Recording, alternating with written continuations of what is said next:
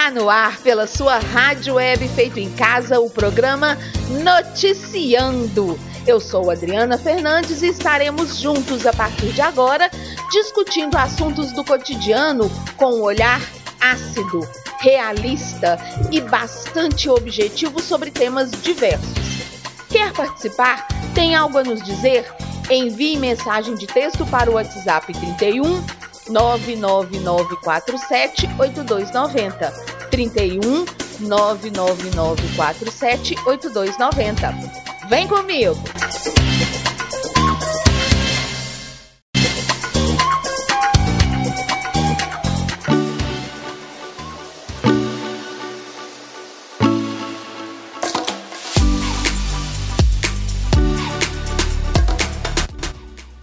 Olá, meu povo, olá, minha pova, espero que estejam todos muito bem. Hoje é sexta-feira, dia 2 de abril, são exatamente 20 horas e 1 minuto. E aí, já pegou sua taça, sua xícara, seja lá o que você estiver bebendo? Já se acomodou? Porque, meu amor, não tem desculpa. Você sabe que sexta-feira é dia de noticiando. Você tem que pegar a sua bebidinha, tem que se acomodar para ouvir Dridri, meu amor. Como está a noite aqui? Aqui está encalorada. E aí? Como é que tá a noite aí? Onde é que você tá? Conta pra gente. Participe do programa pelas nossas lives. Estamos ao vivo pelo Facebook da Rádio Web Feito em Casa, facebook.com barra Rádio Web Feito em Casa 1. Estamos também pelo Facebook do Noticiando, facebook.com barra noticiando Adri Fernandes. Estamos no Instagram, arroba noticiando.adri Fernandes, no YouTube Adriana Fernandes e no TikTok. É, meu amor, porque, né? O que é bom tem que rodar, o que é bom tem que mostrar. Então, meu filho, onde eu sei ligar, tem minha cara, tem noticiando, tem polêmica, tem dica, tem conversa fiada, tem tudo que você possa imaginar.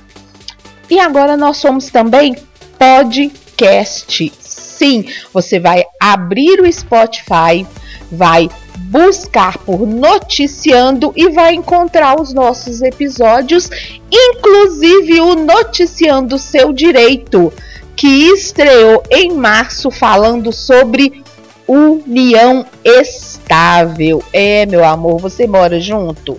Você juntou as escovinhas de dente? A gente falou sobre isso e o próximo episódio, que vai ser por live dia 20 de abril, será sobre divórcio e dissolução de união estável comigo e com o Dr. Antônio Benevides. Pois bem, o noticiando hoje traz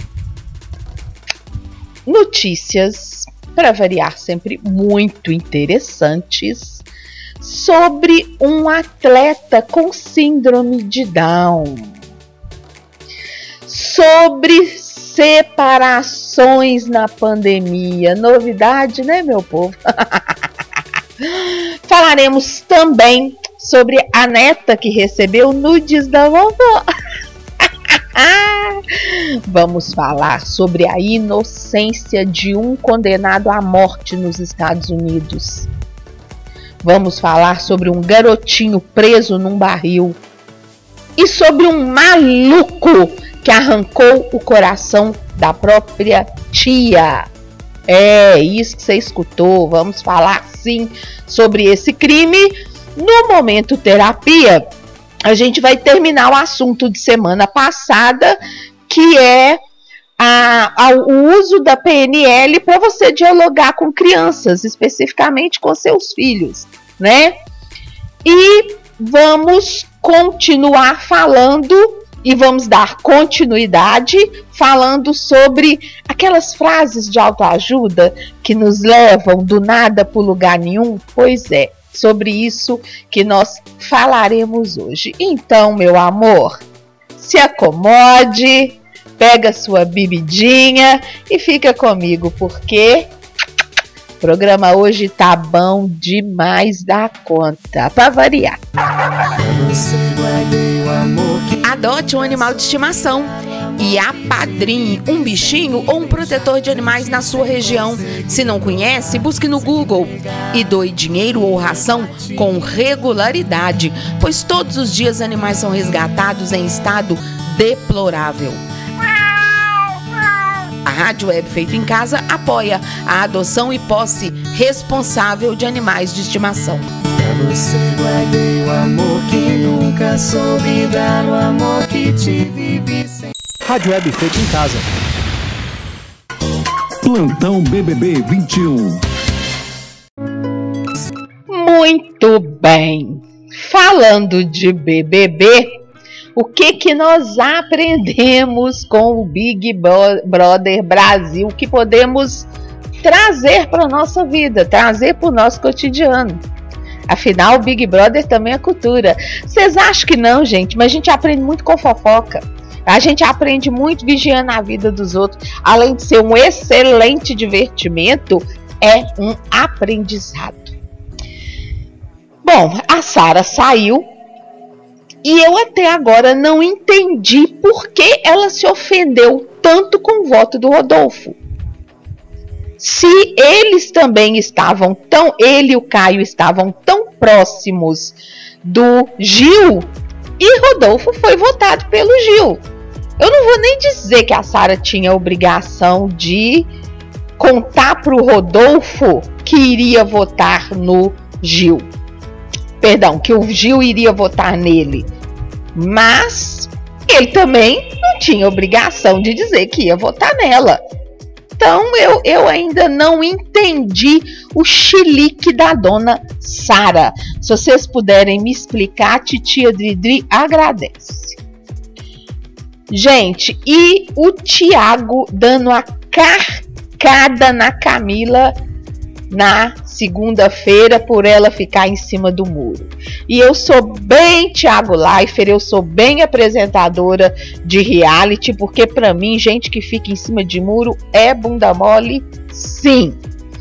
E o, o Tiago mencionou um pensamento do de um prêmio Nobel Desmond Tutu que fala que se você não se posiciona, você comete injustiça com quem tem razão. É, meu amor, é a vida. Desce desta porra deste muro. Sim, posicione-se, manifeste-se.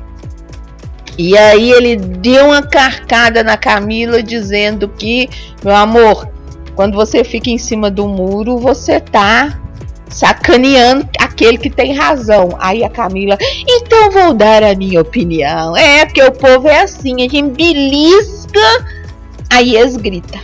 E ela gritou e enfim deu a posição dela, mas que sirva de lição para todos nós. Saia de cima do muro. Saia de cima do muro. Gente, outra coisa que eu não entendi realmente não entendi foi o Lucas torcendo pela Juliette e não pela Sara. É certo que a Sara foi uma sacana, também acho, etc, etc, etc. Mas, cara, quem defendeu ele naquela semana que ele foi muito pisoteado, muito escorraçado, foi Sara.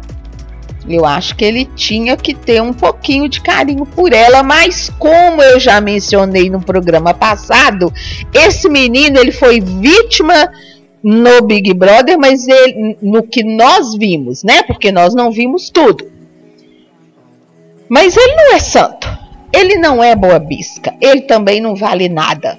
E o fato dele demonstrar claramente que ele estava torcendo pela saída de alguém que tanto o acolheu num momento tão importante em que ele se sentia tão mal, demonstra que realmente ele é o que eu penso. Não vale nada. Não vale as calças que ele veste.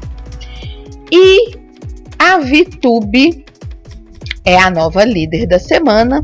Desbancou aquele gostoso, não, desculpa, aquele chato daquele Arthur, o menino gostoso, tanto que aquele menino é gostoso, ele é marrento, ele é nojento, ele é bobo, ele é frouxo.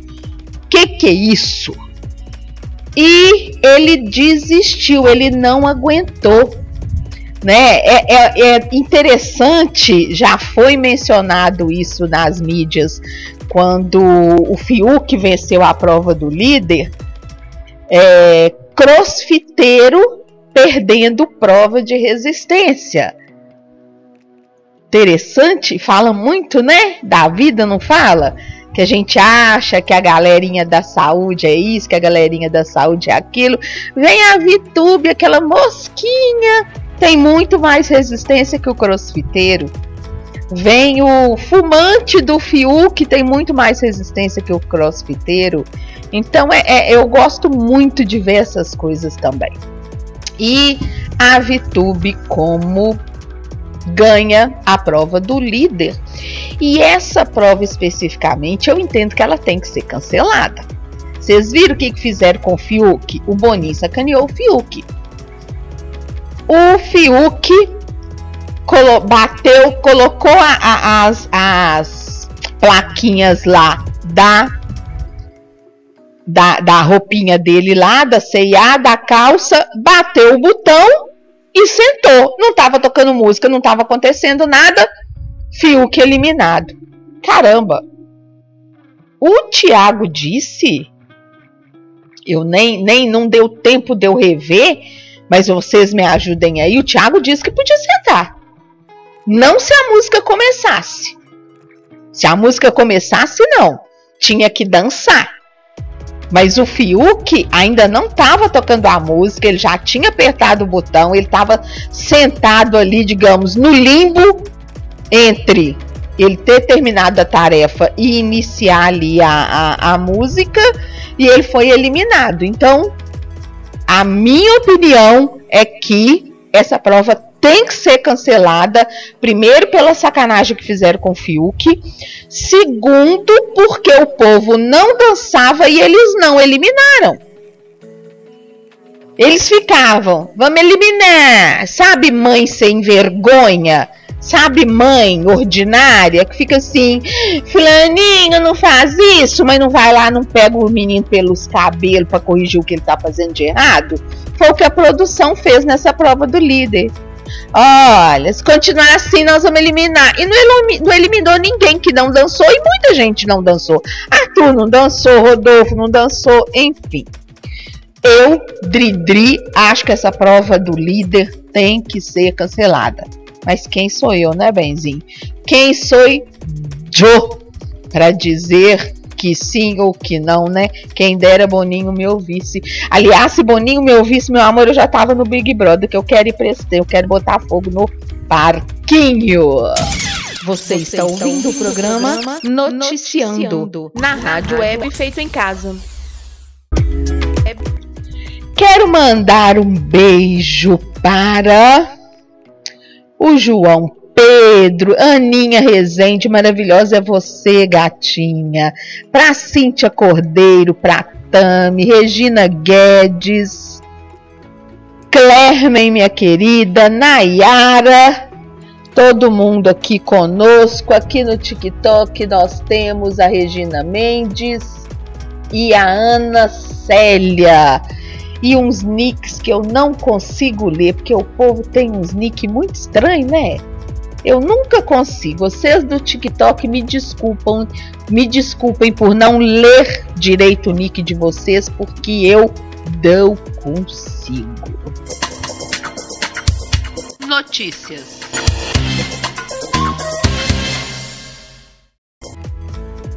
A notícia que abre então este programa é, é a coisa mais fofa de um rapaz com síndrome de Down que é atleta.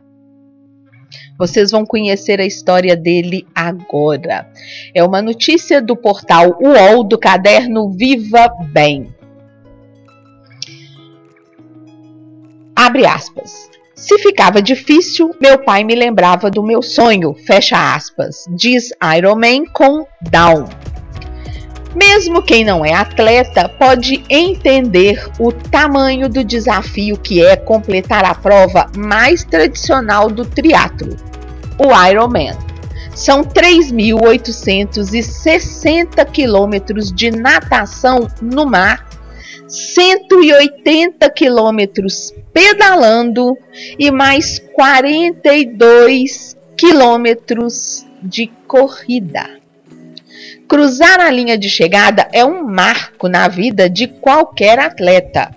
Mas no dia 7 de novembro, a conquista do jovem Chris, 21 anos, ganhou um significado ainda mais especial. Ele foi a primeira pessoa com síndrome de Down a realizar o feito. Depois de 16 horas, 46 minutos e 9 segundos, Cris entrou para a história do triatlo. Gente, que interessante essa história. Fiquei feliz, diz o Cris, em ouvir Mike, que é um treinador de futebol americano, dizer: Cris, você é um Iron Man e contente em abraçar meu pai e minha irmã. Mas realmente não me lembro de muito, eu estava cansado. A síndrome de Down é uma condição genética caracterizada pela presença adicional de um cromossomo, o cromossomo 21, nas células do corpo. Em pessoas que não possuem a síndrome, há 23 pares de cromossomos que constituem o genótipo. As pessoas com a condição costumam apresentar algum grau de retardo mental e problemas clínicos associados, como cardiopatia congênita, hipotonia, que é a flacidez muscular, problemas auditivos, de visão e também problemas imunológicos. É, eu conheço pessoas com síndrome de Down, crianças, jovens, e são extremamente amorosos. São muito fofos. E há diversos graus de limitação. Né? Hoje em dia, graças às mídias digitais, as pessoas com deficiência são não se escondem mais, não são escondidas pelos pais. Então a gente aprende muito vendo essas pessoas na TV. Nós temos atores com síndrome de Down. Tem um filme brasileiro com três atores com síndrome de Down. Tem um rapaz que faz muito sucesso, ele escreve livros, ele toca também, toca música. Nós temos aqui em Belo Horizonte o Dudu do Cavaco, que também, com a ajuda do irmão dele, é sensacional e tem um projeto muito bacana, Mano Dal. Enfim, quando a pessoa é estimulada, ela consegue ir muito além do que aquilo que algumas vezes a medicina diz que não é possível. E esse rapaz da reportagem, o Cris, ele sempre foi estimulado pela família, estimulado pelo pai dele. Aliás, hoje, 2 de abril, é o dia de conscientização sobre o autismo. Um grande abraço para a doutora Michele, Michele Siqueira, que é advogada dos autistas, ela é chamada assim, mas na verdade ela é uma pessoa que milita muito com pessoas com deficiência, né, para pessoas com deficiência e seus familiares. E fica então esse alerta, sendo hoje o dia de conscientização sobre o autismo. É, vamos ler, vamos informar, vamos aprender a conviver com pessoas em qualquer condição, porque a gente tem muito a aprender com elas, assim como elas convivendo com a diversidade, também desenvolvem muito mais do que seria o esperado, né? É, conviver com as diferenças sempre nos ensina muito. Não há, não há, não há nada de ruim em conviver com diversos níveis de, de pessoas diferentes e diferentes em tudo, diferentes em gosto, diferentes em deficiência, diferença de, de, de meio em que veio, enfim. Nesse Dia Mundial de Autismo, de conscientização do autismo, então um beijo para a doutora Michele Siqueira. Voltando à reportagem. Na infância, Cris não era forte o bastante para andar. É, seria improvável imaginar que ele pudesse um dia completar uma prova que exige tanto do corpo e da mente. Ele nasceu com dois buracos no coração e precisou de uma cirurgia aos cinco meses. Até os quatro anos ele não andava e só aos cinco anos começou a se alimentar de, de coisas sólidas. Ele era sempre muito doente, muito fraquinho, conta o pai dele. Aos 17 anos, ele passou por cirurgias importantes no ouvido e aí ele engordou muito. Foi quando a família decidiu que tinha que fazer algo diferente para ele começar a perder peso, é, botar ele para fazer exercícios. E agora, simplesmente quatro anos depois, o cara é um atleta. É saudável, é forte, é confiante e acredita que não há nada que ele não possa fazer. Ele pode tudo que ele quiser. É interessante, né? Em quatro anos, olha o quanto esse menino se desenvolveu, porque em razão de uma obesidade, os pais colocaram ele para realizar exercícios físicos. Bom, o Cris, que já gostava de esportes desde pequeno, mas ele só podia ficar assistindo ver a irmã jogar basquete, começou a jogar golfe, concorreu nas Olimpíadas Especiais quando tinha nove anos.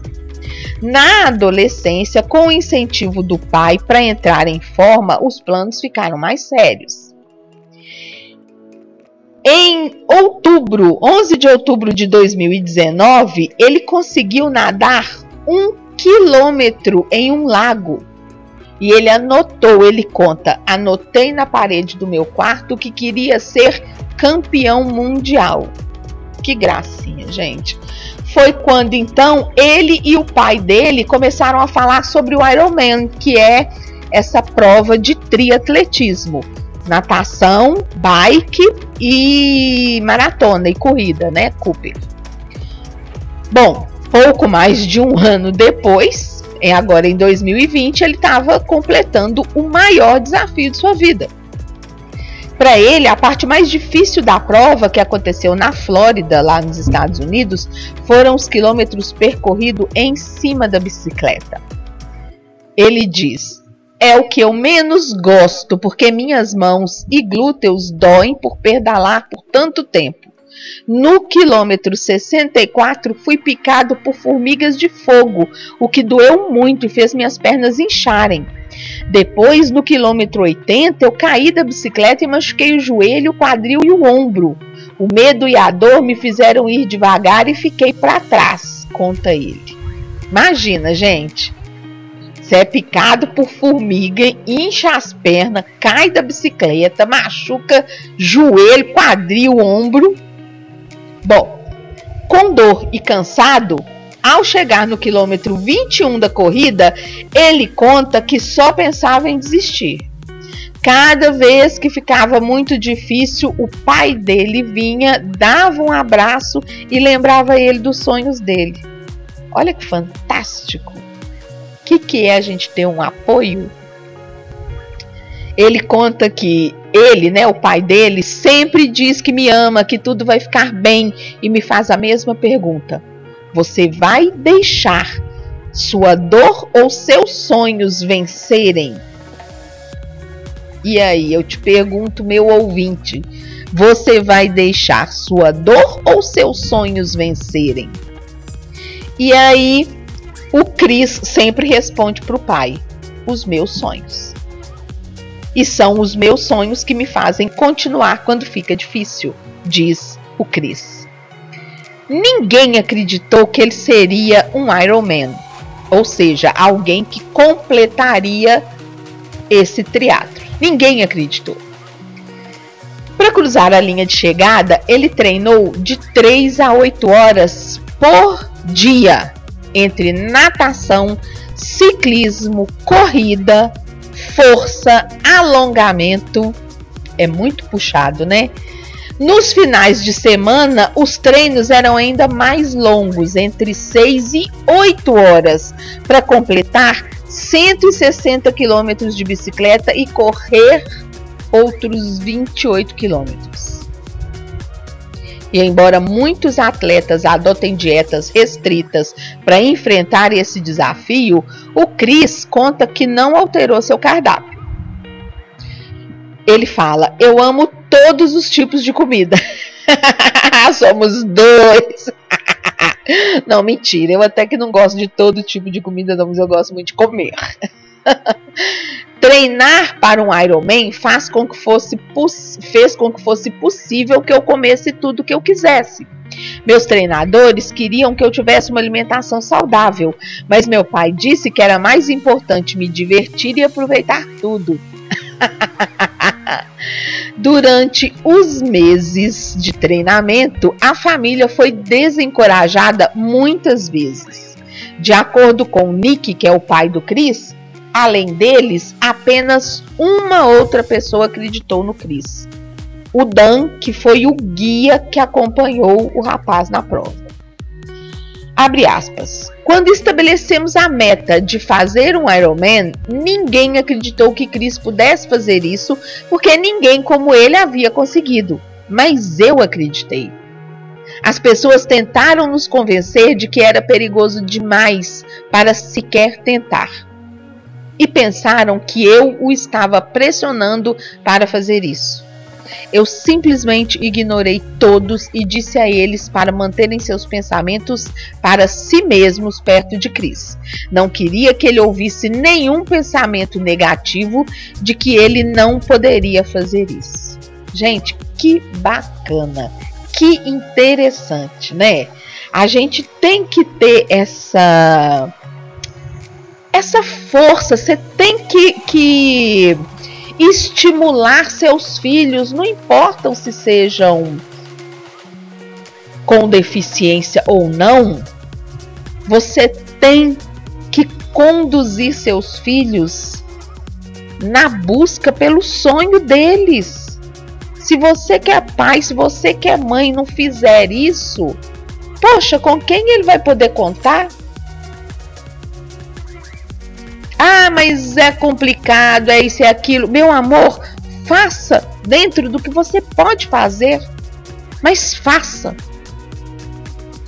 Quanta gente, com quanta gente a gente convive frustrado porque os pais não estimularam seus sonhos, a busca pelos seus sonhos. Né? E eu não estou dizendo, vocês têm essa mania de, de polarizar eu não estou dizendo que você tem que fazer, de, permitir com que o jovem ou a criança, ou mesmo o jovem adulto, tenha que abrir mão de alguma coisa para poder ir atrás de seus sonhos. Não, dá para conciliar. Dá para fazer as duas coisas juntas. Dá para colocar condições. Se não for bem na escola, você não vai deixar fazer aquilo que diz respeito ao sonho dele né? Eu tenho um amigo aqui que o filho agora é MC. São umas músicas horríveis pra gente. Mas o menino tá fazendo um puta de um sucesso na internet. E se os pais dissessem: não, Isso é música de favelado. É porque o rapaz mora aqui na região centro-sul. Ele é músico, né? Os pais, quando viram que ele tinha uma, uma pegada é, para música, colocaram ele em aula de música, aula de teatro, independentemente das questões formais de escola dele. E o menino viu que fazer sucesso tinha, na idade dele, 14, 15 anos, tinha que ser com a pegada de MC. E ele vestiu essa personagem, tá fazendo sucesso. E se fosse uma Adriana da vida, ia dizer, né? Para, sai da, desse trem, sai desse computador, né? Para de ficar fazendo música de favelado, não é assim? A gente não, não é preconceituoso desse tanto. E o menino tem vídeo aí com centenas de milhares de views. E esse menino, esse rapaz, esse Iron Man com Down, e se o pai dissesse, meu filho, porque a, a desculpa que a gente dá é proteger. E aí, e se o pai dissesse para ele: Não, meu filho, você nunca vai conseguir ser campeão, você nunca vai conseguir cumprir a prova. Não é? É? Tem aquela frase do Bertolt Brecht que fala que por não saber que era impossível, ele foi lá e fez. E isso a gente pode trazer para a vida da gente, porque foi o que aconteceu com esse menino. Por não saber que era impossível, ele foi lá e fez. Mas não foi sozinho. O apoio da família é fundamental. Apoie seus filhos, apoie seu irmão. Ajude as pessoas a irem atrás dos seus sonhos, desde que a obrigação delas esteja feita. Né? Você não vai deixar um menino largar a escola regular pra, porque o sonho dele é viver no meio do mato como hippie. Não. De manhã ele vai ter que ir para a escola e de tarde ele vive como hippie ou de manhã ele vive como hippie, de tarde ele vai ter que ir para a escola. Aprenda, você que é pai, você tem obrigação de saber a contornar as coisas, a fazer as engrenagens funcionarem, para que você possa aliar as suas obrigações em educar e formar aquele ser humano e os anseios desse ser humaninho, que muitas vezes vai conflitar com o que a lei obriga, com o que você como pai espera, mas ele não pode ser ignorado. E se for estimulado, pode te pode não, vai te surpreender. Esteja certo disso. E o pai continua dizendo: a força do meu filho me surpreendeu durante os meses de treinamento. Acreditava nele, mas não sabia o que era possível. Ele me surpreendeu a cada passo do caminho. Cada vez que ele fazia uma nova descoberta, ficava maravilhado com o que estava conquistando. Sua força física e mental é incrível. Nós o ajudamos a construir seu caminho muito lentamente. Foi a estratégia perfeita disse o pai dele. Quando ele viu Chris completando a prova, ele conta que se sentiu em paz. Abre aspas. Pais com filhos com necessidades especiais acreditam que devem cuidar deles por toda a vida. Depois que Cris cruzou a linha de chegada, eu sabia que ele poderia cuidar de si mesmo. E o mais importante, havia toda uma comunidade que cuidaria dele. Olha que interessante.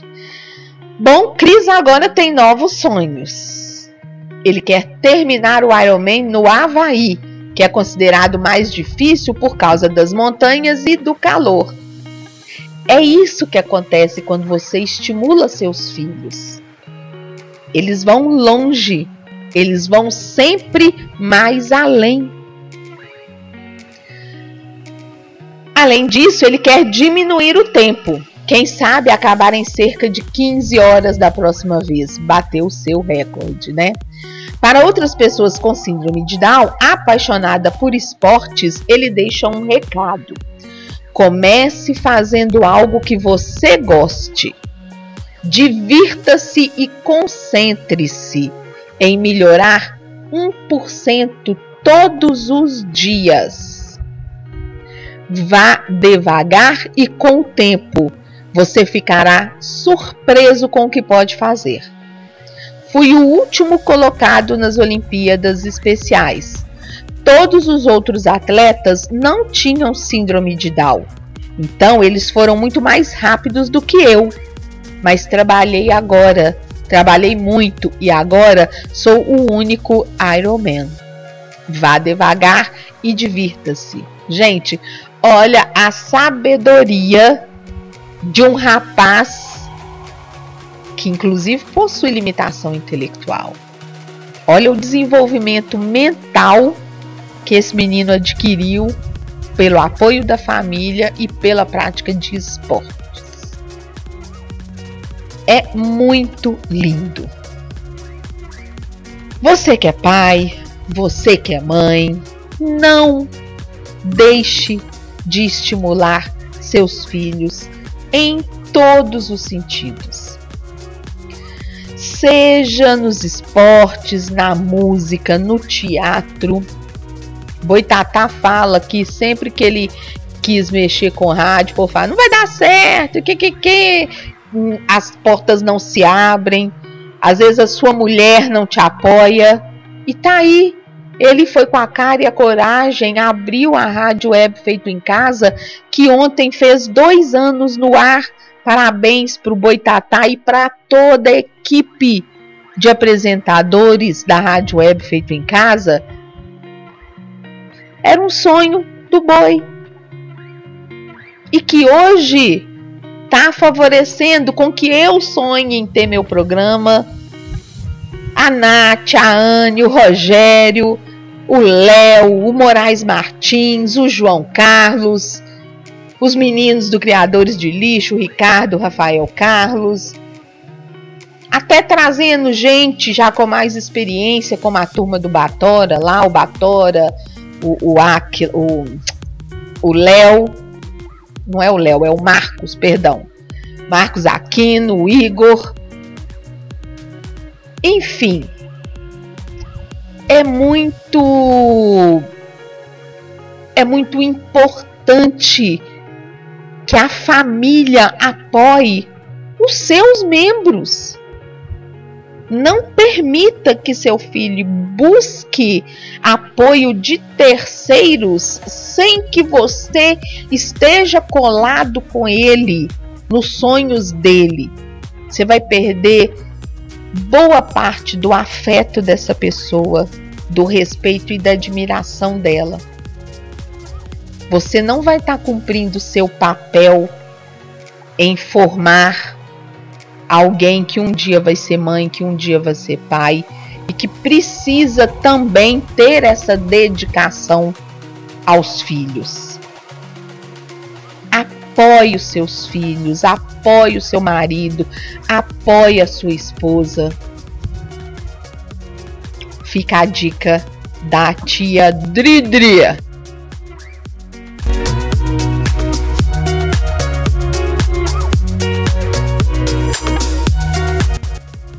Gente, muitos recadinhos aqui.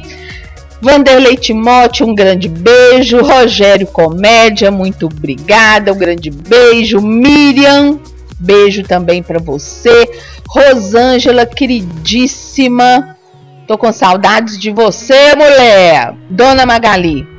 Tem gente precisando de um pai igual ao do Cris. Não tira a bunda da frente do computador. Eu não sei se ela tá falando de mim ou do meu irmão caçula. Meu irmãozinho caçula, ele tem 40 aninhos, 41 aninhos. Não, 44 aninhos. Tadinho. Deixa o menino, mamãe. Isaura Mendes, queridíssima, como pais temos que direcionar os nossos filhos sim.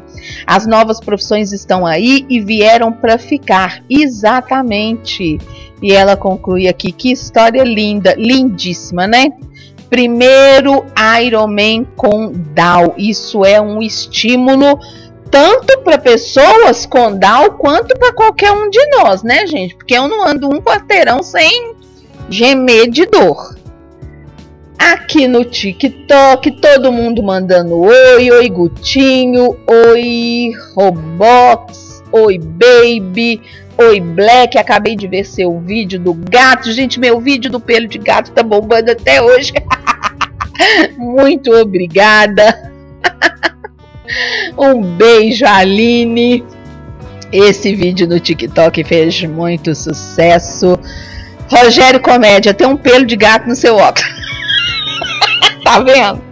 Gente, eu agora sou a tia do pelo dos gatos. Não, isso aqui, quando é a tia do pelo dos gatos, tudo bem, porque hoje eu já recebi um recadinho assim no TikTok que as vovós de hoje estão muito moderninha com o TikTok. No, no caso, a pessoa se referia a mim, né? Vovó, tem pelo no meu, no meu óculos, Rogério? Muito obrigada por avisar.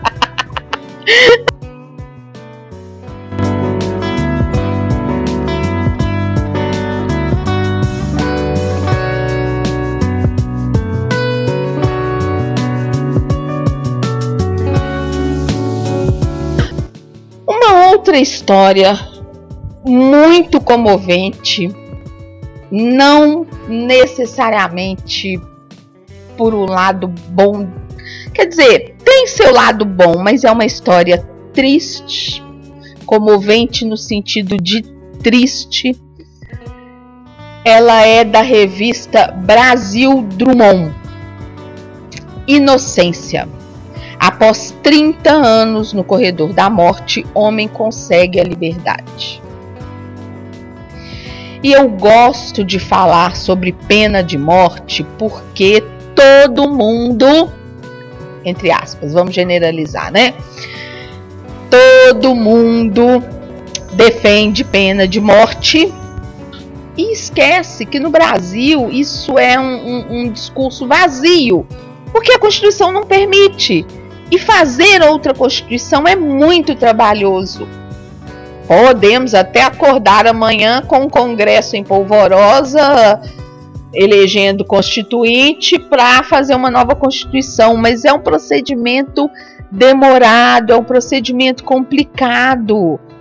Não sei se fariam, sabe? Então, algumas coisas que a gente defende não não, não são, não, nunca serão possíveis enquanto tivermos a Constituição atual em vigor.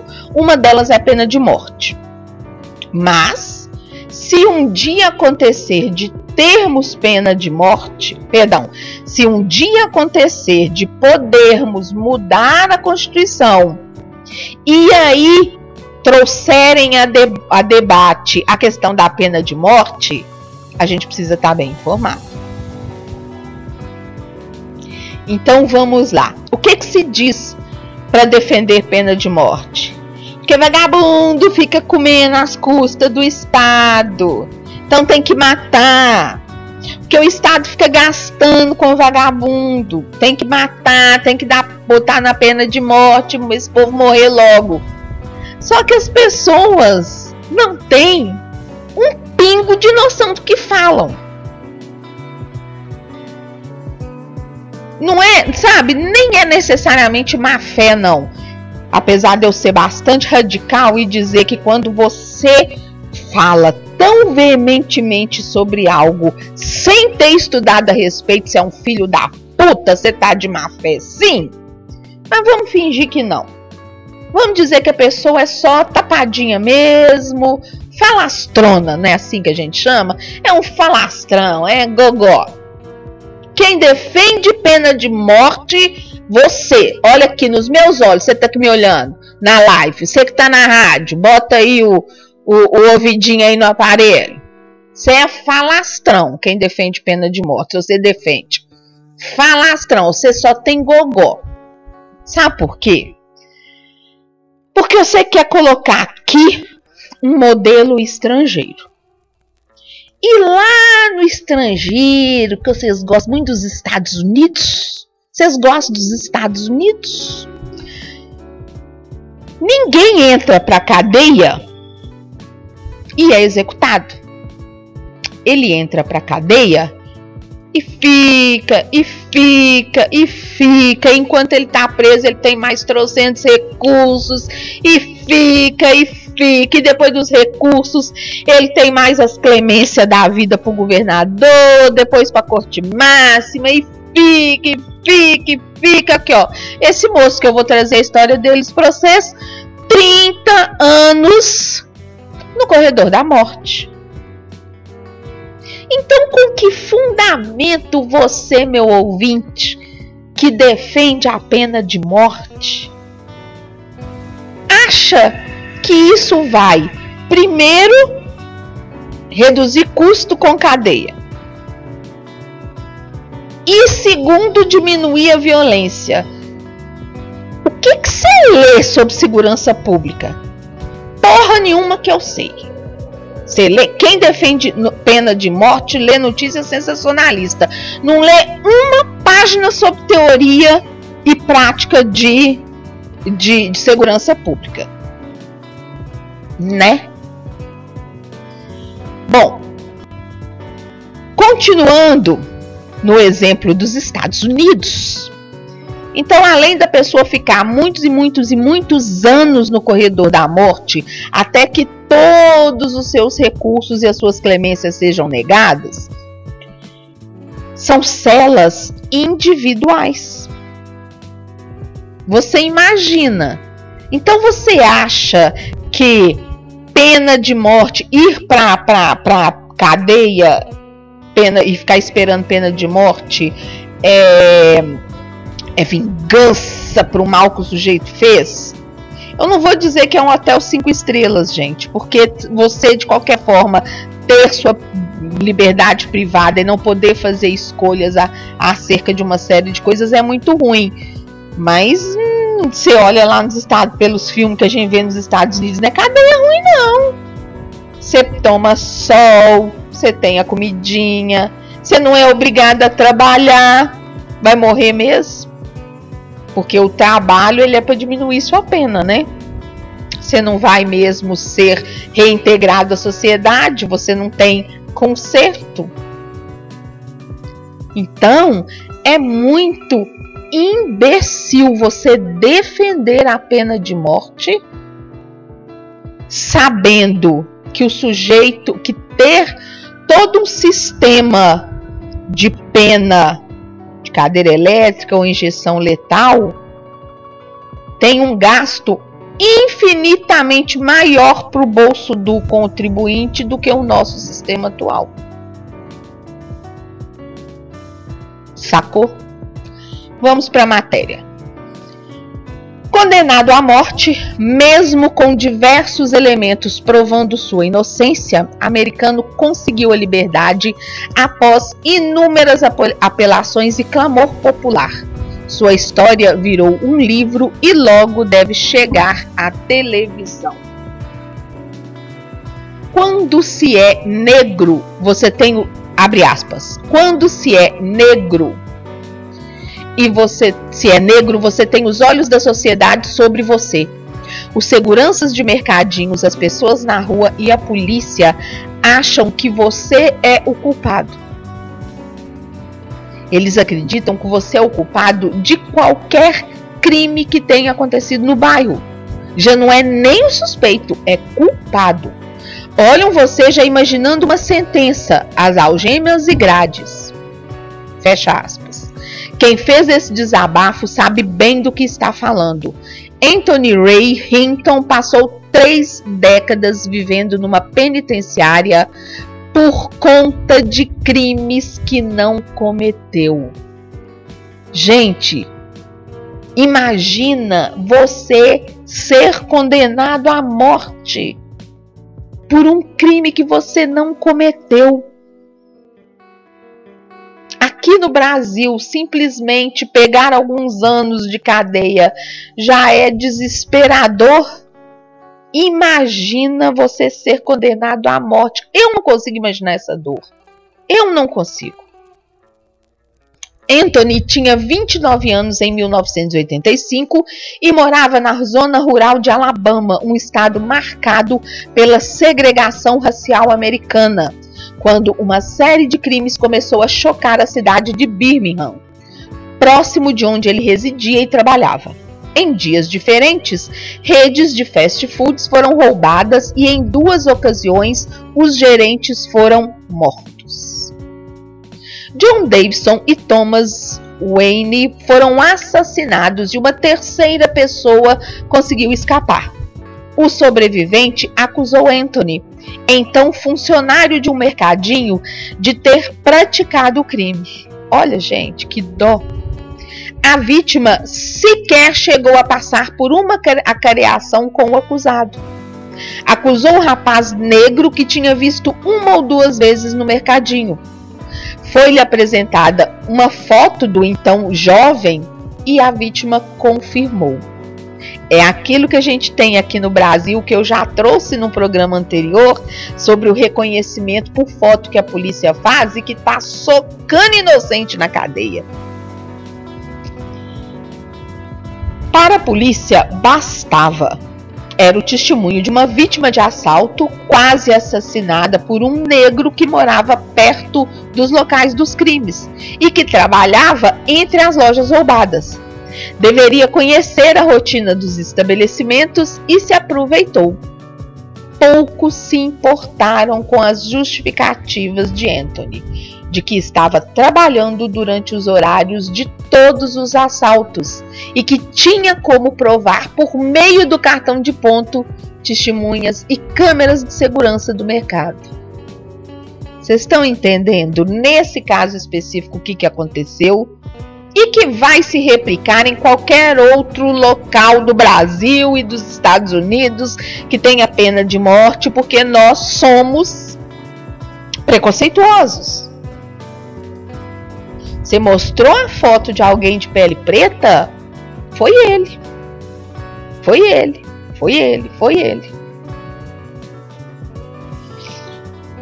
Anthony encontrou pela frente um promotor sedento por uma condenação, que desqualificou tanto as evidências do mercado, o testemunho do chefe do rapaz e até o exame de balística feito, descartando o uso de arma de fogo pelo jovem.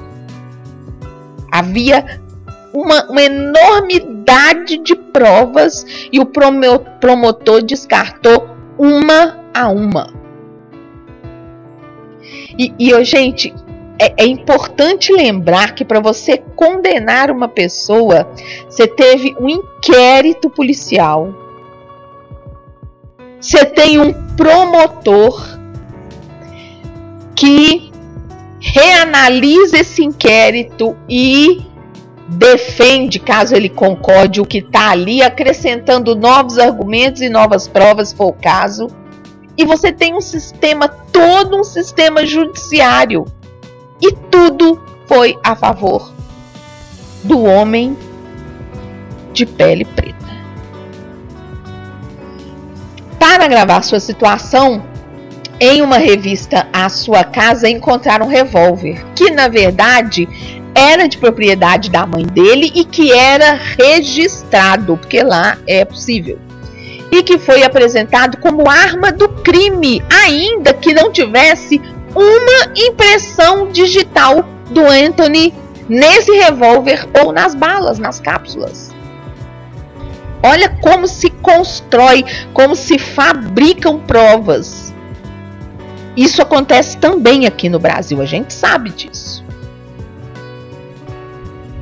Condenado ao corredor da morte por dois latrocínios, latrocínio é quando você mata para conseguir concluir um furto, e uma tentativa de homicídio, e mais de uma dezena de crimes secundários, os roubos ali na região, que fizeram constar em seu processo, só restava a Anthony esperar pela sua execução.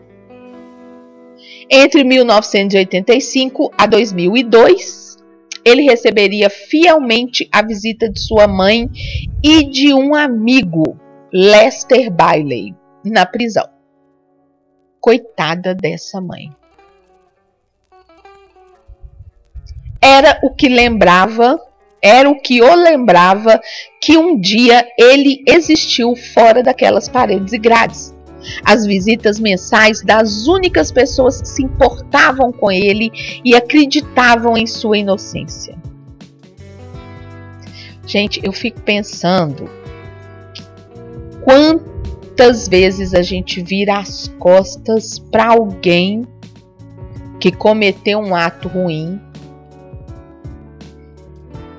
Não importa se essa pessoa é inocente ou não. É alguém que cometeu algo ruim mas que poderia, com o apoio da gente como amigo, como amiga, às vezes ter força para mudar de vida. E a gente não tem a persistência que o amigo desse cara teve de visitar ele todo mês por 30 anos na cadeia. Eu não teria isso por um ente querido meu, que dirá por amigo. tudo dizendo que você é culpado e só a mãe e o amigo acreditando na inocência desse moço. Eu, eu sinceramente, eu me sinto um lixo enquanto pessoa, porque eu não teria essa essa persistência. Eu, eu não sei se eu conseguiria manter essas visitas e essa crença na inocência dessa pessoa.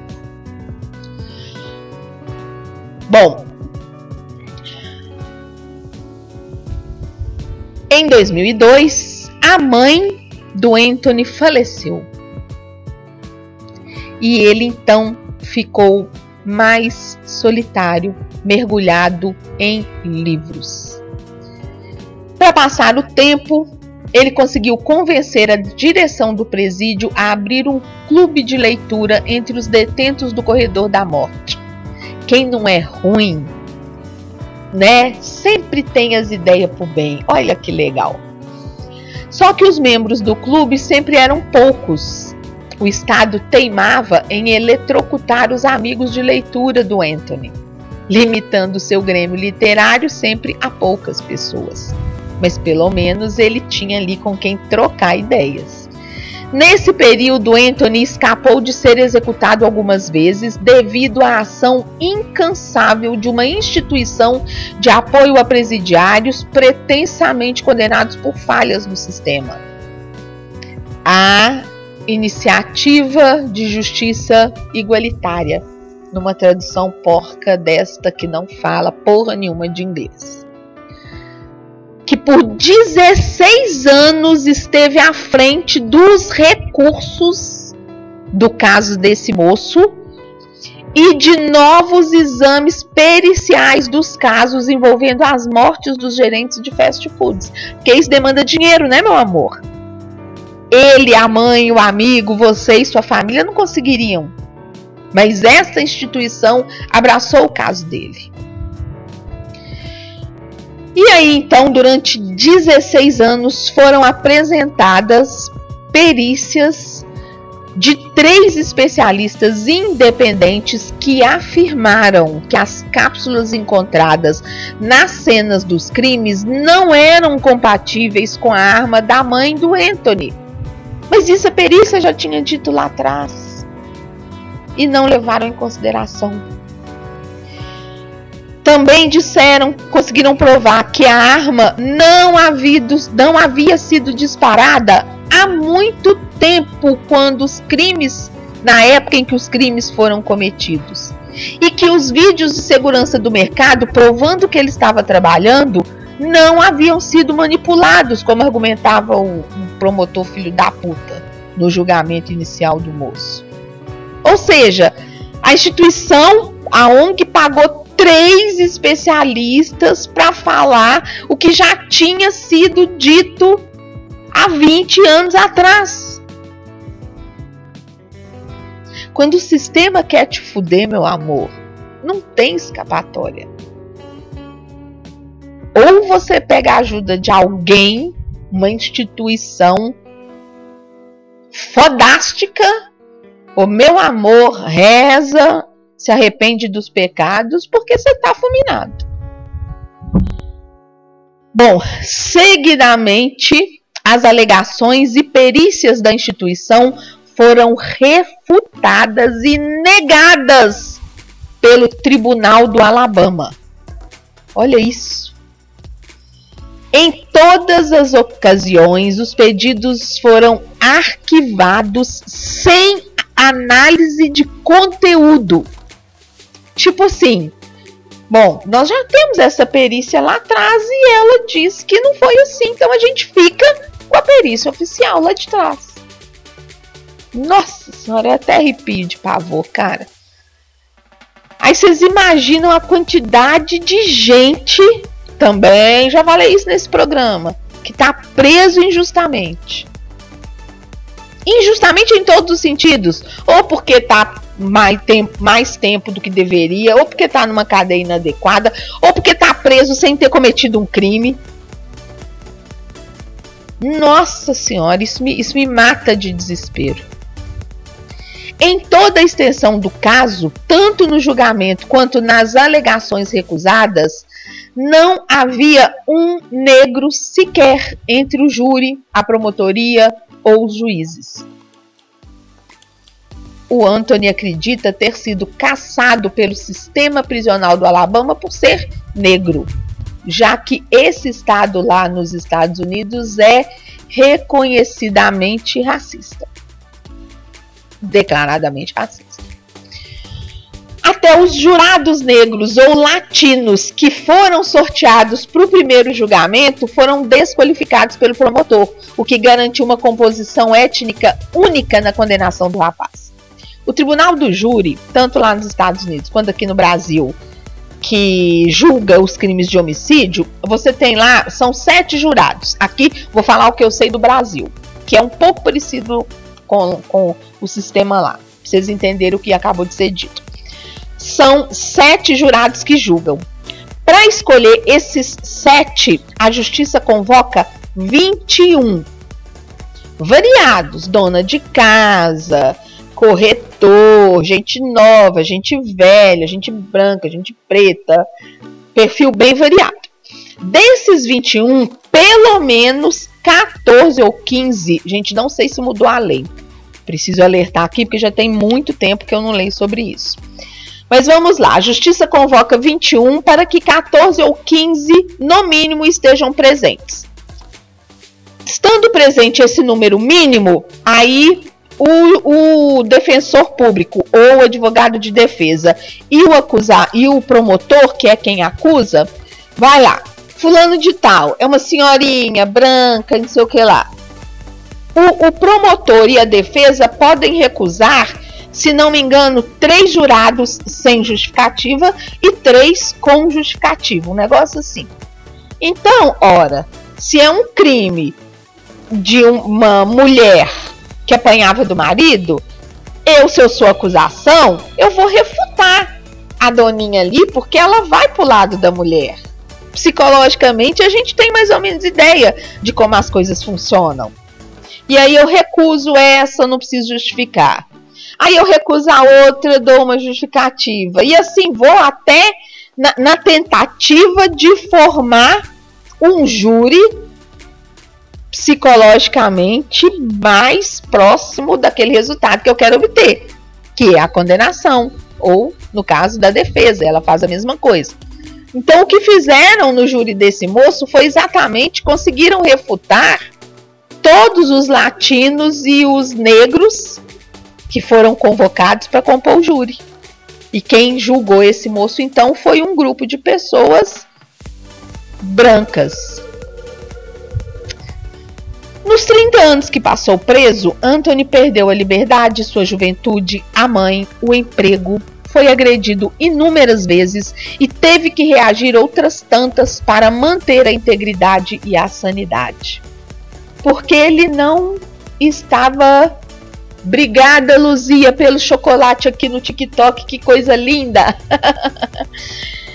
Esse rapaz ele, você entra para uma cadeia, ainda que seja uma cadeia dos Estados Unidos, um corredor da morte em que você está sozinho e tal, na hora do refeitório, na hora do banho de sol.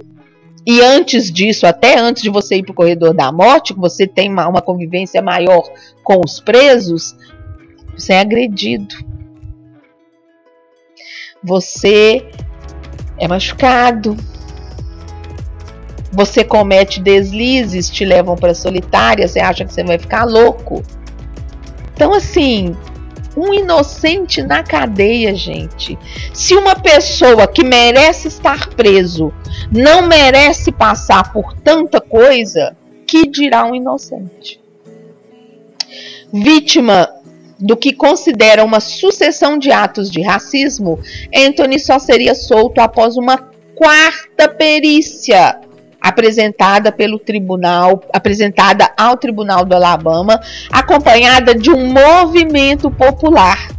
Porque aí a a, a, a ONG convocou o clamor popular para salvar esse moço. Era a única, era a última cartada.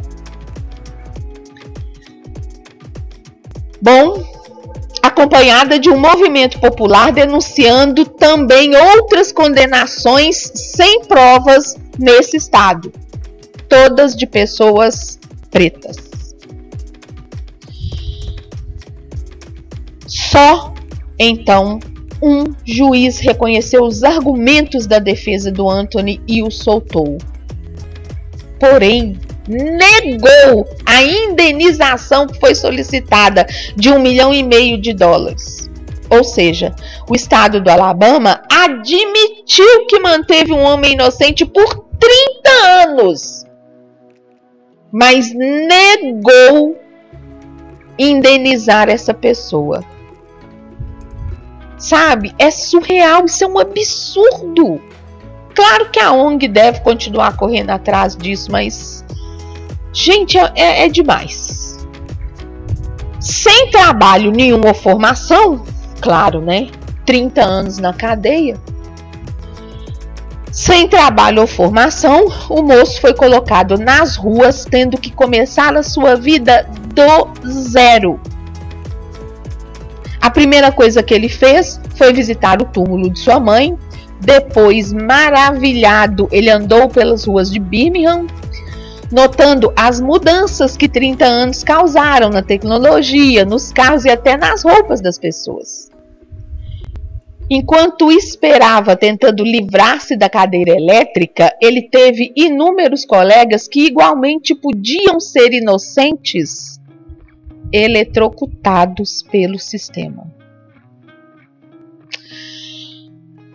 Ai, gente, eu acho isso tão doloroso para contar a sua história, chocante em inúmeros momentos, comovente em toda sua extensão, Anthony Hinton publicou recentemente, foi em 2020, um livro, O Sol Ainda Brilha, que logo deve ganhar a adaptação dos serviços de streaming e ser transformado em série. Que nós não vai perder, né, galera? Imagina que filmaço que vai ser isso. Então, assim, sabe, você que defende a pena de morte, vai estudar, vai ler. Se realmente é uma bandeira que você defende, na qual você acredita, você precisa ter informações que o seu mero achismo as coisas não são como você pensa. Infelizmente, o Estado falha muito, muito, muito, muito. E a gente não vê resultado positivo de fato com uma pena de morte, com uma pena até perpétua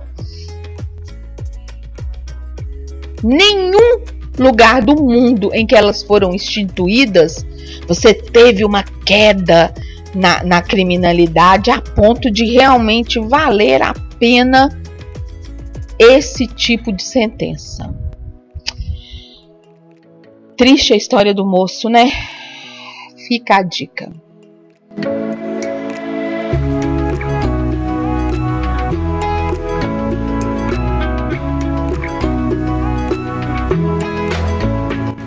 Beijinho pro Paulo, beijinho pro Luiz que me mandou chocolate aqui, beijinho pro Geadson, pra Estrela, pros Nick Estranho, pro Mizuna, pro Raul Oliveira.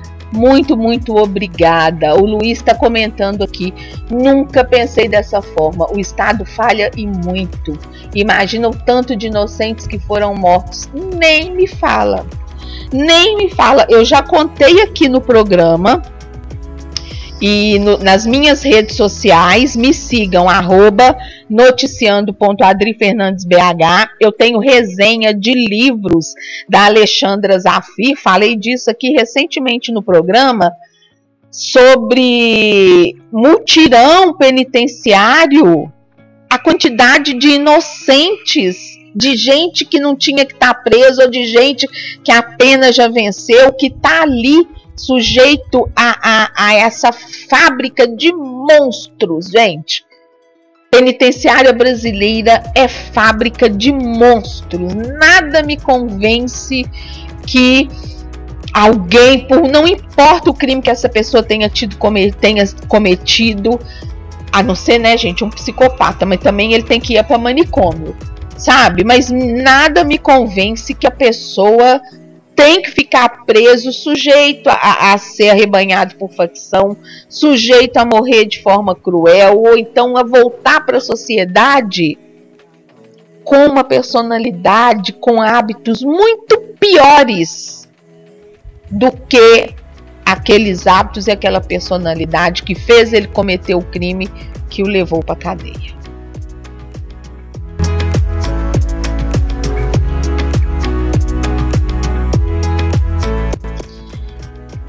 Isaura Mendes, adorei entender sobre a pena de morte. Não é, gatinha? A gente, a gente tem que pegar informação para poder dar os pitacos da gente, né, filha? Agora vejam só esta notícia. A gente, não sei, eu acho às vezes que até repórter faz as coisas de sacanagem, porque dão uma interpretação às coisas que não é necessariamente o que a gente vê por aí, não, sabe? Não, não, não concordo muito, não. Essa notícia é do jornal Estado de Minas, no portal do UAI. Portal UAI. A Covid acabou com o nosso casamento. Casais que se separaram na pandemia. A pandemia abre um novo, inesperado e intenso capítulo nas histórias de amor. Em alguns casos, encaminhando-as para o final. Não, meu amor. Não. Não, não e não. Não tem essa de que a pandemia fez você se separar. O isolamento a convivência forçada ali 24 horas, 7 dias na semana, levou ao fim dos casamentos. Seu casamento já estava uma bosta e você não sabia, caramba! Não, gente, quando eu falo quando eu, quando eu falo sobre pessoas, sobre famílias que pede goiaba não dá laranja, isso se refere a tudo nesse mundo. Casamento que ia bem não acaba quando a convivência fica mais próxima, não. Isso é porque a relação já não estava bem. Eu estou com problemas aqui na minha internet. Vamos ver se voltou. Muito bem. Voltou a internet, minha internet mesmo aqui é em cabo e mesmo assim ela às vezes falha porque eu faço live demais. e faz mesmo. E eu vou pedir alguns minutinhos para vocês para eu corrigir aqui a questão da internet na live do Facebook. Eu sei que tá no TikTok, você tá no Instagram, você tá no YouTube, não me abandona não. Eu volto. Só um minuto.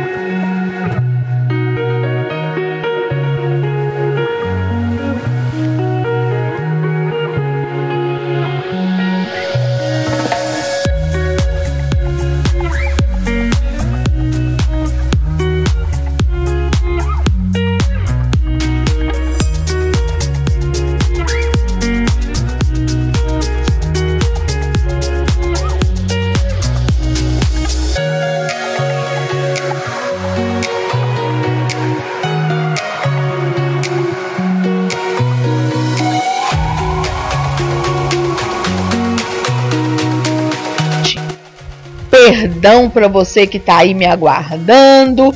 Tivemos uma falha técnica com o OBS que está pisando na bola comigo.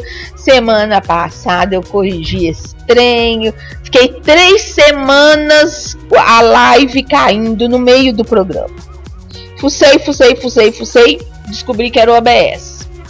E instalei, reinstalei, fiz e aconteci e deu certo semana passada, o programa fluiu, que foi uma maravilha.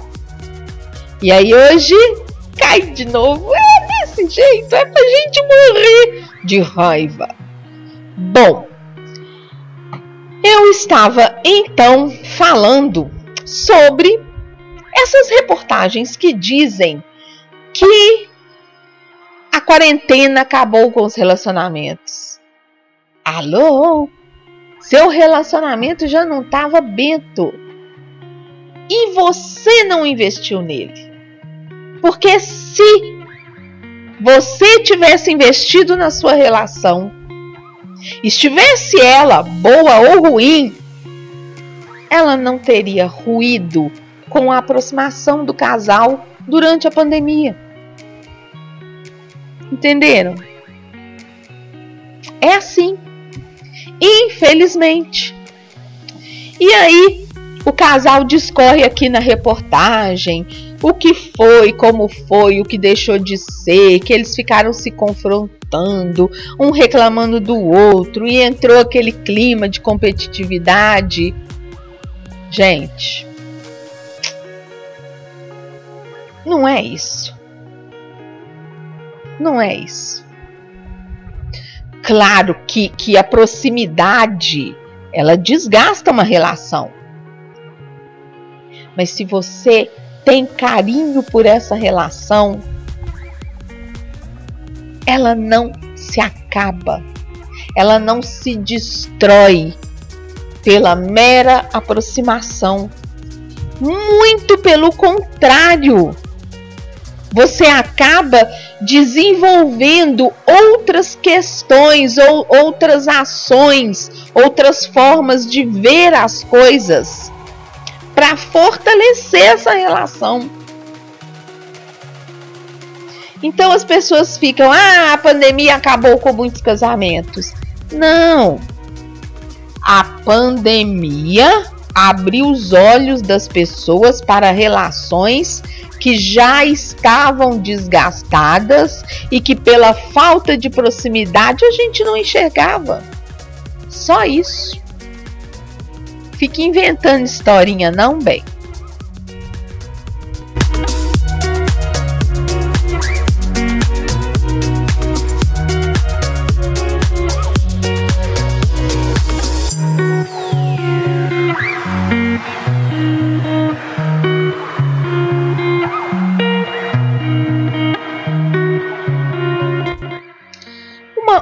Outra notícia também do portal UOL e que eu quero, eu não vou ler essa notícia, eu vou sim falar dela, como a gente diz, en passant. É sobre um menino de 3 anos resgatado em casa, preso em um barril. Que não é aquele mesmo menino do qual vocês tiveram notícia. E é por isso que eu estou trazendo essa matéria. É outro caso. E por que, que eu estou trazendo matéria desse outro caso? Porque puta que pariu. Pelo Brasil inteiro, nossas crianças são maltratadas. E a gente não vê. E a gente não enxerga. E quando a gente vê e pede ajuda ao conselho tutelar, vocês sabem o que acontece. Precisa de eu dizer? Precisa. Não precisa. Não precisa, né, Chuchu? Pois é. Até quando? Até quando você vai ter filhos sem ser gente suficiente para poder ficar em casa e vigiar a sua cria nas idades em que ela é mais vulnerável. Até quando você vai ter filhos e não vai saber ver nos olhos deles medo, angústia, sofrimento? Até quando você vai ter filhos e vai maltratar a criança? Para que isso? Para que isso? Essa notícia desse menino de 3 anos no barril eu trouxe agora, mas ela é da mesma época daquele menino que a mídia mostrou. Tinha o que? 9 anos, né? 10 anos, não lembro bem. Esse aqui tem 3 aninhos. 13 aninhos amarrado dentro de um barril. O que, que uma criança de 3 anos faz que precisa ficar amarrada? Nua. Dentro de um barril.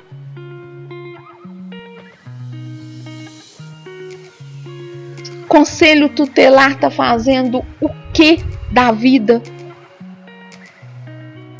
Que no caso da outra criança, por exemplo, já tinha recebido denúncias.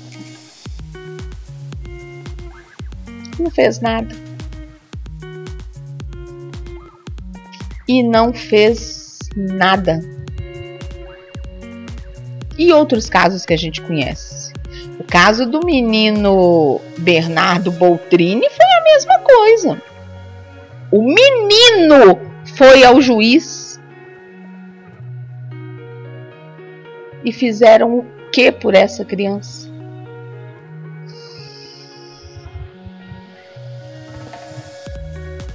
Nossa, é um absurdo. É um absurdo o que a gente faz com as pessoas que a gente deveria proteger. E aí eu volto àquela questão do BBB que eu falei no início do programa, que a gente não tem coragem às vezes de denunciar alguém batendo, fazendo alguma maldade com uma criança, porque é mãe, que é pai, que a gente não deve se meter. Lembre-se, quando você não faz o que você tem que fazer, você está fortalecendo o lado do mal. Não esqueça isso nunca na sua vida. Deixe que a polícia, depois a polícia civil investigue se aquela denúncia era devida ou não. Mas se você viu algo que te assusta, se você viu algo que é uma injustiça ou um maus tratos, denuncie sim. Meta a boca no trombone. A gente precisa proteger nossas crianças. Nossa sociedade está fabricando monstrinhos. Com pai e mãe que não maltrata, que dirá os que sofrem maus tratos? Nossa, é muito triste. Muito, muito, muito triste. Sinceramente.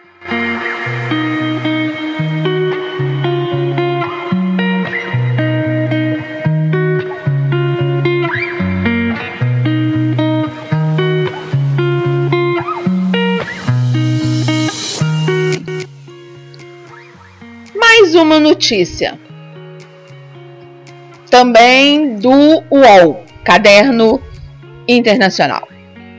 Neta recebe nude de avó e áudio com pedido de desculpas viraliza no TikTok. Ai, gente, é de lascar. A tecnologia dos celulares nem sempre é tão simples de ser dominada por aqueles mais velhos. Uma usuária do TikTok comprovou isso de uma maneira nada agradável e recebeu mais de 1 milhão e 400 mil visualizações na rede social ao compartilhar um áudio da avó pedindo desculpas por ter lhe enviado um nude. Marquita Green gravou um vídeo sem esconder a expressão de vergonha enquanto deixava o áudio rolar. Na mensagem por voz, a avó explica que a foto deveria ser enviada para um amigo. Pede desculpas pelo erro e implora para que a neta apague o nude. O choque de receber um nude da avó foi tanto que Marquita mal conseguiu voltar a trabalhar depois de abrir a mensagem. Vacilo da vovó, não consigo nem funcionar no trabalho. Ai, gente, que ótimo. E hoje tá assim mesmo, né? A mulherada mais velha tá pintando e bordando. Eu tenho uma birra de receber nude, tenho um nojo de enviar. Mas se você faz, problema é seu, cada um com suas louquices, né? Eu não tô nem aí, não enviando para mim, você faz o que você quiser. Agora imagina você enviar por engano igual essa avó mandou para a neta. E o áudio diz o seguinte: Por favor, bebê da vovó, apague essa foto.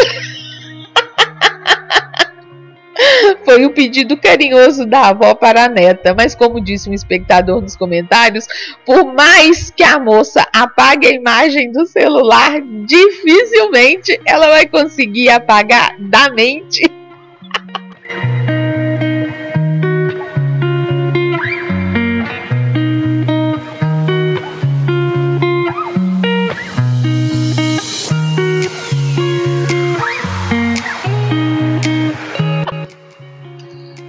beijo para a Raíssa, para a Caíssa.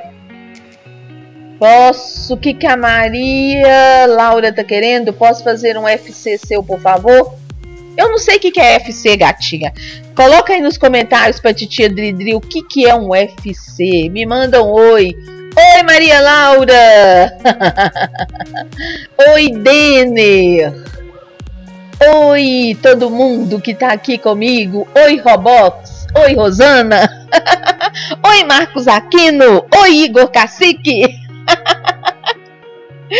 oh, gente, esses nick de vocês são muito doidos. Muito bem.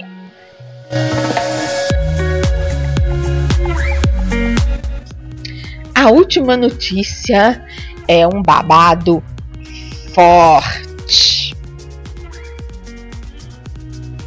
Portal UOL de Notícias, Caderno Cotidiano.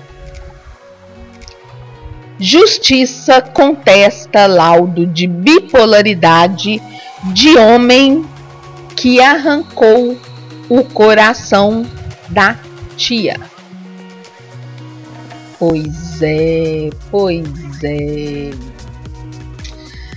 Você imagina alguém que é capaz de abrir o peito de uma pessoa e arrancar o coração.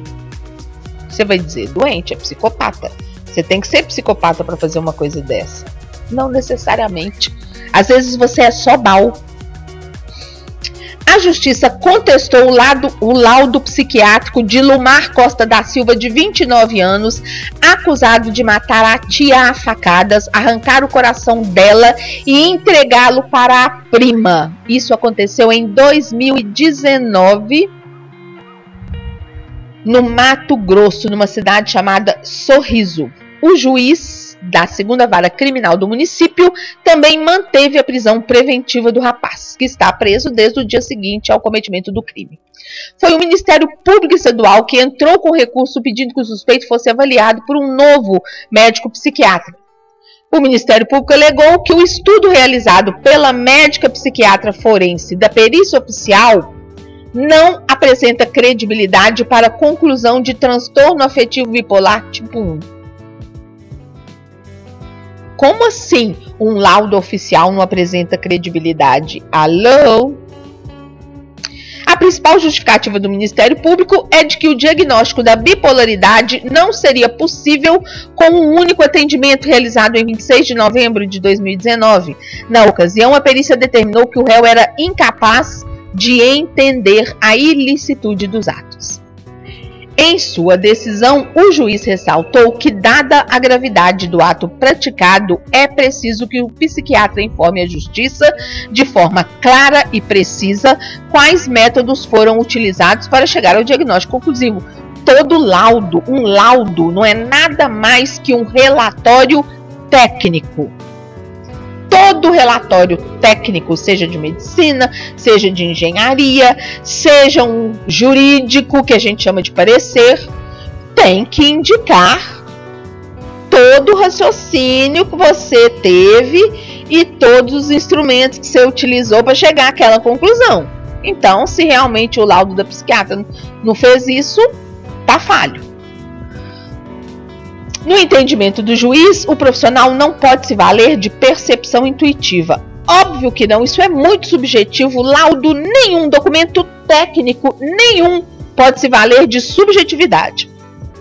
Ou seja, de uma opinião que não seja provada, comprovada por métodos científicos para conduzir o juiz a tomar a decisão. Se foram realizados exames clínicos neurológicos, se foram utilizados testes psicológicos, se há informações quanto ao uso de medicação e acompanhamento médico pelo periciado, se à época da perícia o réu encontrava-se em uso de alguma medicação prescrita para a patologia apresentada e outras coisas mais. Não pode o profissional médico perito em casos como esse se valer apenas de sua percepção intuitiva, uma vez que o referido, la referido laudo influenciará diretamente na decisão a ser tomada. Dureza, né? Dureza. Pedem um laudo psiquiátrico para a pessoa, o psiquiatra, ao invés de fazer um trabalho científico, ele vai no achismo. Por isso o MPE desqualificou.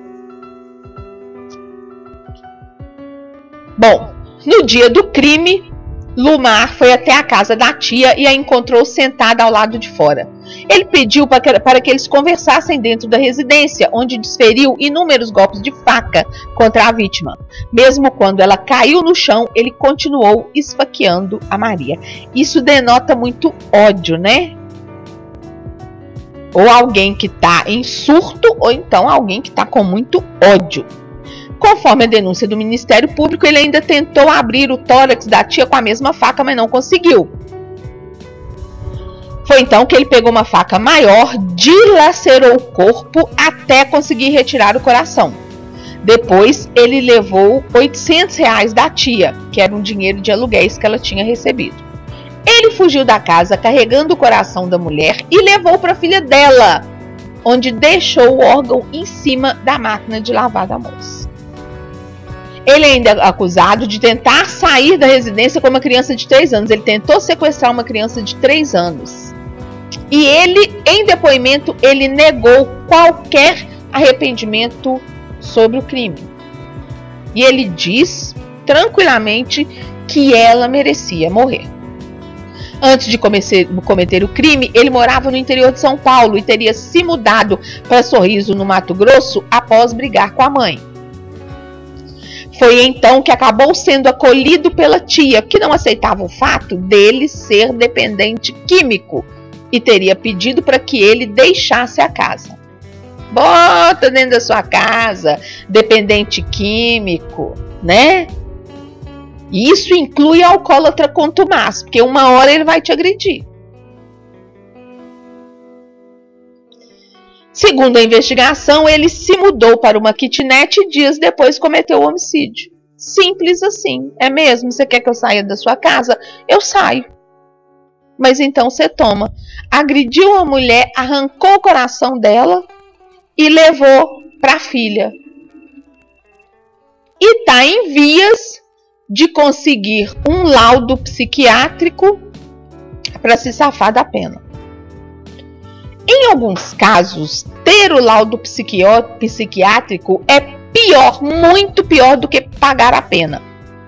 Porque tendo o laudo psiquiátrico, sendo atestado que você não responde pelo que você faz, você vai para um manicômio judiciário. Manicômio judiciário é muito pior que prisão. Mas em grande parte das vezes você fica no manicômio judiciário por muito pouco tempo até que um psicólogo, um psiquiatra bacaninha dá um laudo dizendo que você pode tratar aquela loucura que fez você matar e arrancar o coração de alguém, que você pode ser tratado em ambulatório, é só você tomar uns remedinhos. E aí você volta para a rua. Então, apesar de inicialmente a gente a gente saber que, uma, que alguém ir para um manicômio é uma pena muito mais pesada do que ir para cadeia, é mais fácil ela se safar no manicômio do que na cadeia. Então a gente tem que ter muita restrição na hora de realmente dizer: ah, fulano é doido, fulano fez isso porque é maluco, porque é doente. Às vezes ele é só mal e merece ir para cadeia e pagar ali sua pena ao invés de ir para o manicômio e poder ser solto daqui três meses. Entendeu, Chuchu? pois é.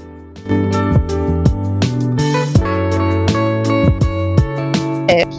Um beijo para Maria Luísa Fleury. Um beijo. Dona Magali tá falando aqui no caso lá da neta da, da, que recebeu o nude da avó, que dependendo da pose da avó, a neta traumatiza. e a Ângela tá aqui, Rosângela tá aqui, morrendo de rir, é desse jeito. Aqui no TikTok, a Caíssa tá dizendo: Eu sou gay, sou da comunidade o Rob está dizendo, sou comunidade da, do LGBT. Gente, para de achar que eu sou lésbica, eu só tenho cara de caminhoneira. Mas tia Didri é hétero, meu amor, nada contra, mas a minha frutinha é outra. Desde que o vídeo dos gatos viralizou, eu tenho recebido o povo no, no TikTok. Oi, tia, eu também sou lésbica. Não, amor. Tia Dridri não é lésbica. Tia Dridri também gosta da mesma frutinha que vocês. Make Hall Maquiagem profissional para qualquer ocasião. Atendemos em domicílio em Belo Horizonte e Contagem. Agende seu horário e ouse ficar linda.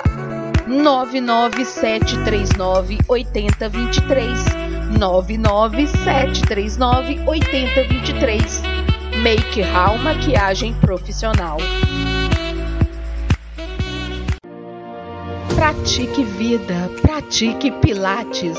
No Bem-Estar Estúdio de Pilates e Acupuntura, sua saúde e bem-estar são prioridade. Atendemos no bairro Coqueiros, em Belo Horizonte. Agende sua avaliação pelo 98863 3553. 98863 3553. Invista em sua qualidade de vida. Bem-estar. Estúdio de Pilates e Acupuntura. Rádio Web feito em casa. Pois muito bem, para você que nos ouve nesta noite deliciosa, cheio de falhas técnicas, mas você vai fingir que você não reparou. Eu quero te oferecer uma música. Hoje nós vamos com Tiago York, Coisa Linda.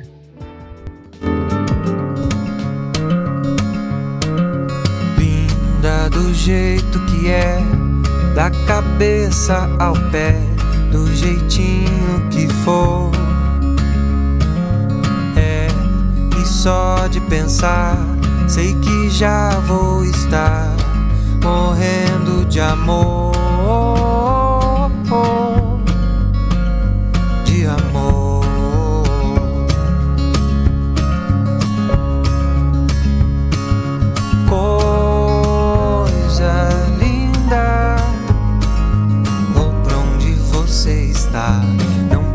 Precisa nem chamar.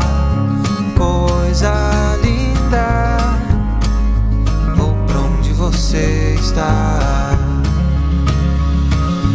Linda, feito manhã, feito chá de hortelã, feito ir para mar.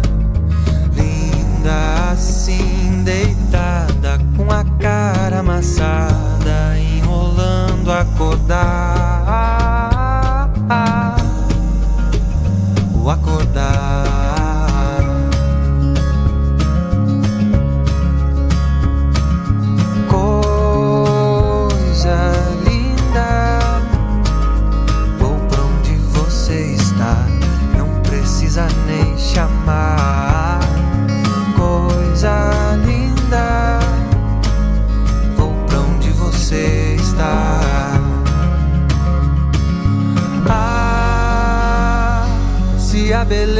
beleza mora no olhar. No meu você chegou e resolveu ficar. Pra fazer teu lar. Pra fazer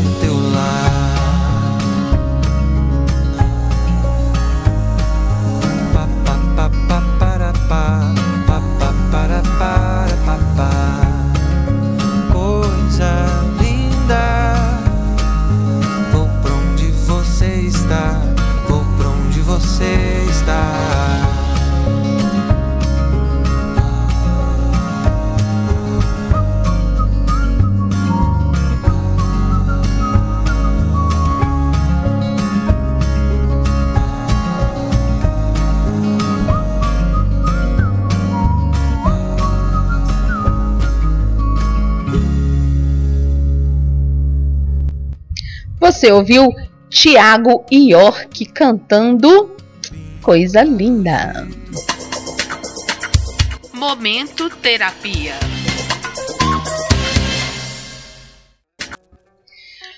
Pois bem, no momento terapia de semana passada, nós falamos sobre o uso da PNL para você dialogar com seus filhos.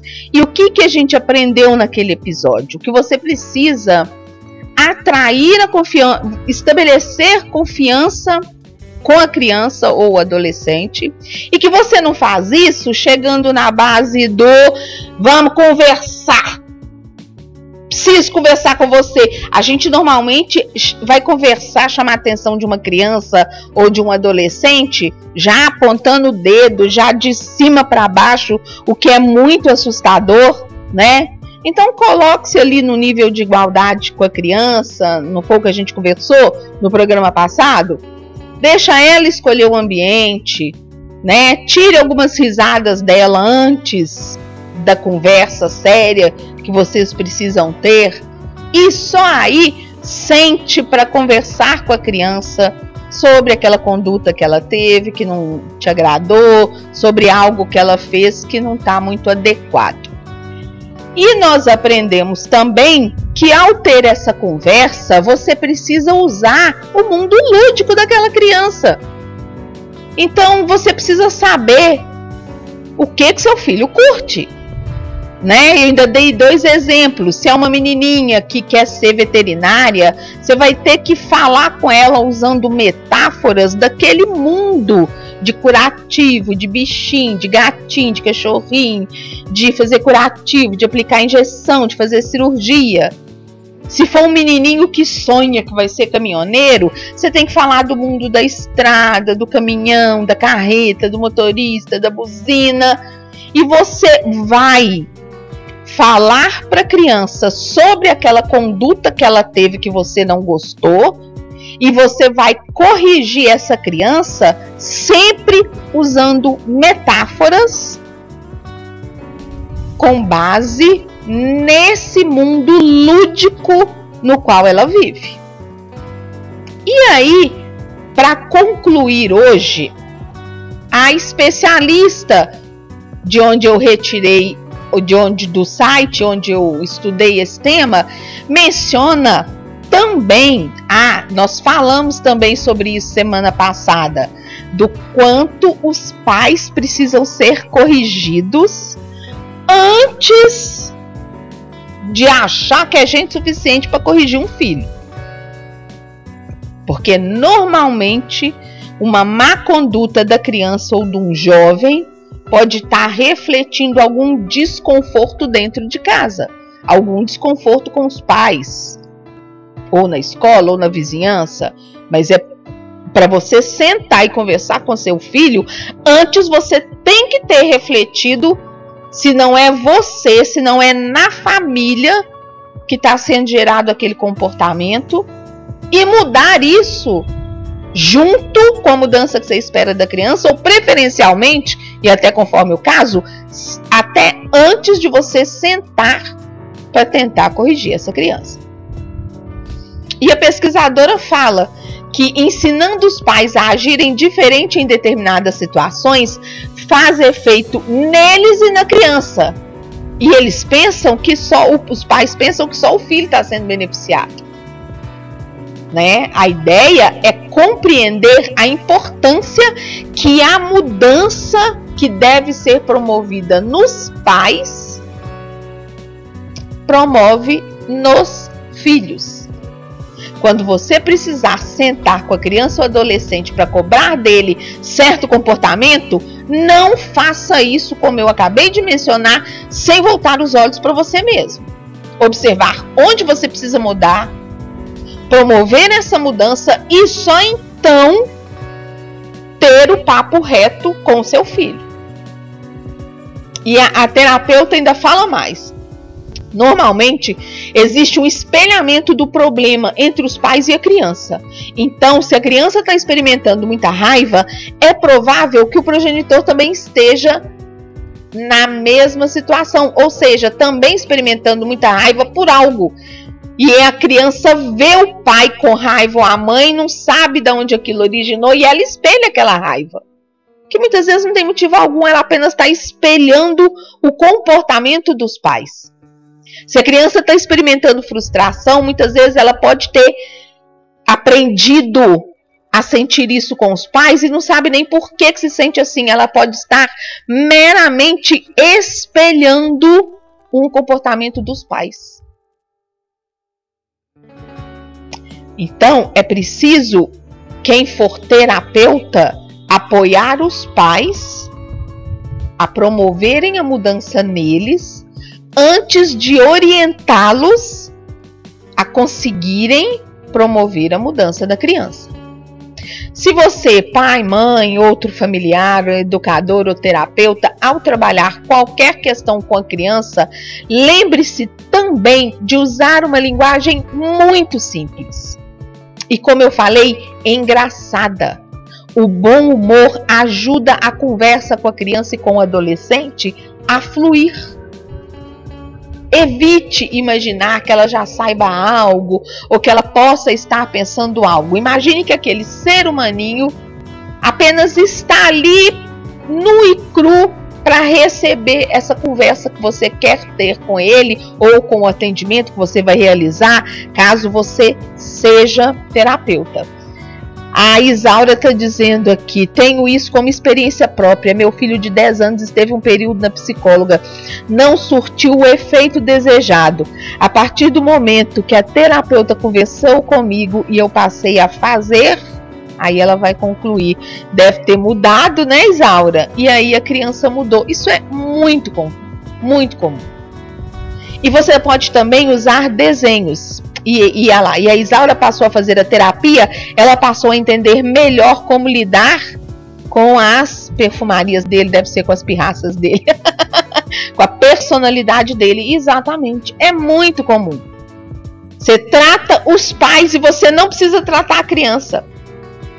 Então tenha isso sempre em mente Lembre-se que você, ao conversar com seu filho, você pode desenhar junto com ele e pedir que ele desenhe as situações que você está ali propondo.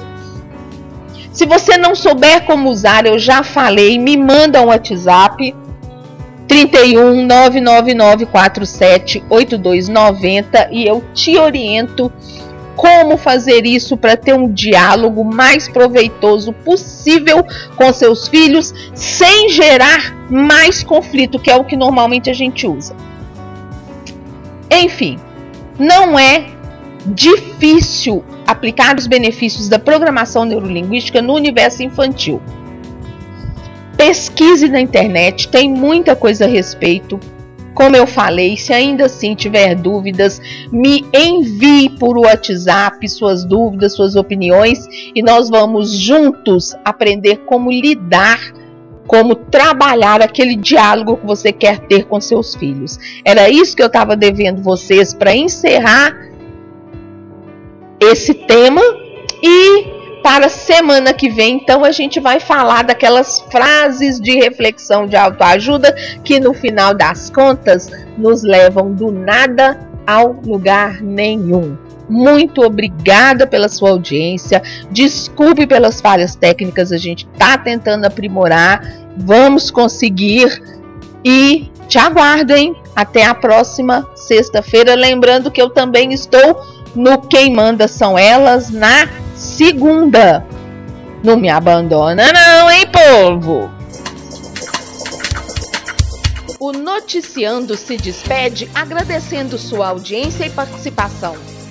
Me siga no Instagram, noticiando.adrifernandes e no canal Adriana Fernandes no YouTube, onde você encontra também aulas gratuitas de direito para concursos públicos.